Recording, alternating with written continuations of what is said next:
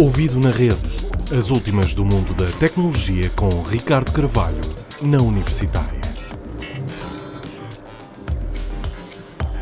Universitária. Ouvido na rede abre com a notícia, talvez não muito surpreendente, de que a China irá ultrapassar até ao fim deste ano os Estados Unidos no investimento ligado à inteligência artificial. Um relatório publicado por dois congressistas norte-americanos e citado pelo The Next Web indica ainda que, se o rumo se mantiver, a China será a principal líder neste setor pelo ano de 2030.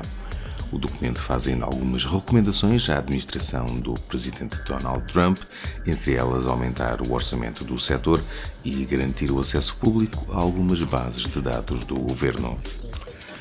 Continuando dentro do universo da inteligência artificial, a Microsoft lançou uma opção de veras interessante para a sua aplicação de videoconferência em grupo Teams. Trata-se da opção de desfocar a imagem de fundo, mantendo apenas a imagem da pessoa que participa na conversa. Tal pode ser igualmente útil para entrevistas para canais de televisão, por exemplo, em que o entrevistado encontra-se na sua residência ou em outro local não relevante para a conversa em questão.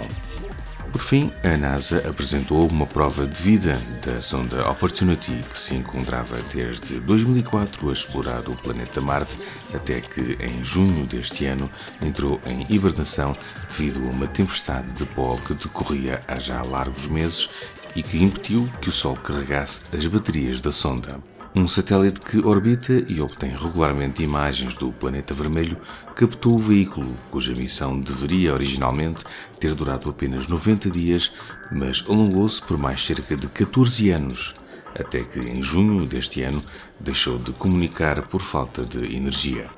Não se sabe se, com o fim da tempestade, a Opportunity voltará a funcionar, mas, de acordo com os técnicos, há, como o seu próprio nome indica, uma tenue oportunidade para tal.